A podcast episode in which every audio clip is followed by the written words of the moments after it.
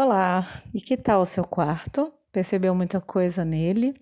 Hum? Muita coisa para se reparar, ajustar, organizar, arrumar? Hum? Me diz.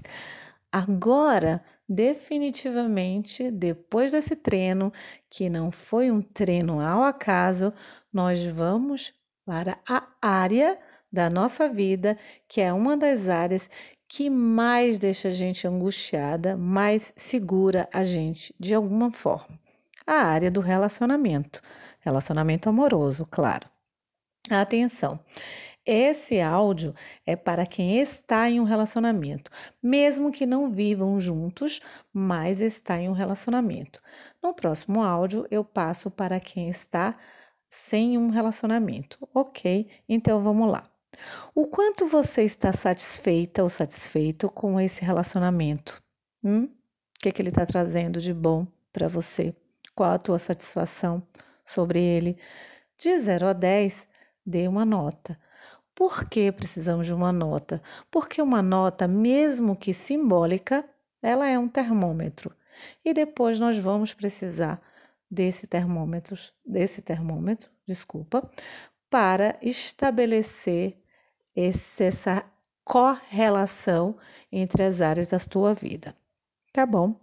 Então, se você já deu uma nota, ok? Coloca no seu caderninho.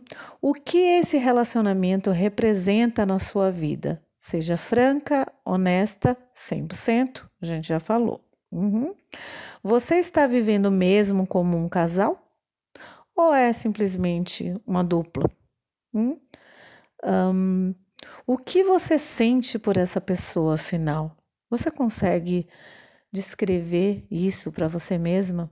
Hum? E você consegue imaginar ou sentir o que essa pessoa sente por você? Hum? Por que vocês dois ou vocês duas? Por que vocês estão juntos? Hum? Me diz. Qual o propósito desse relacionamento?